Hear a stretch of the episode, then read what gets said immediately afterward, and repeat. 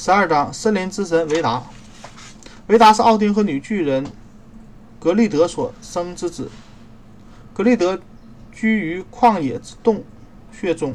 古代呃，古诗人没有说明他是属于何种的巨人族，但维达却是被视为不灭的自然力之人格化，或原始森林之神。他又被称为沉默的神。在诸神之黄昏以后，维达又继承了载誉新宇宙的神之一。维达的居处在广大无无根的原始森林之中，名为兰德维地，意为广土。在这里。有永远和的沉默与寂寞。维达的样子据说是高大、强壮、英俊的。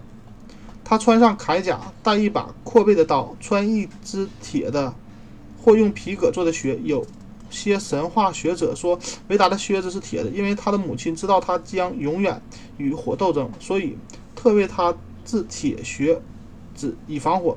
正如他自己有借给索尔的铁手套。我们应该还记得，索尔去拜访巨人。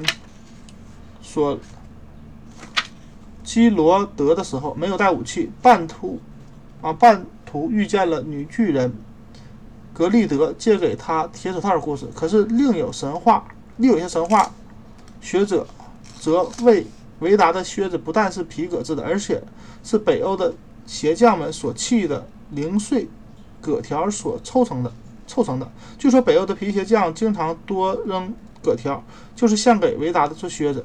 当维达来到阿斯加德的时候，诸神都欢迎他，请他住在瓦尔哈拉宫。奥丁带他到乌尔达圣泉旁，问三个三位命运女神将来的凶吉。据命运女神之说，维达将在诸神之黄昏中存活下来，并且在战胜了他的一切敌人之后，成为新宇宙中的神。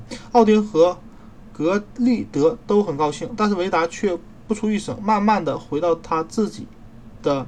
兰德维蒂宫中坐在那里，始终不作声，沉默的像一座古坟一样。后来在诸神之黄昏到来之时，芬里尔这只狼，我们在第六章内讲到过，这只大力而且狡猾的狼，既吞食了奥丁，又转而张嘴扑向维达，但维达一足抵住了芬雷啊芬里尔的下颚，用。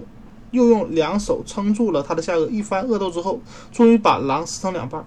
神话学者只说起过维达的一足和一靴，所以维达大概是独角。不过，为什么独角，则无可可考了，无证可考了。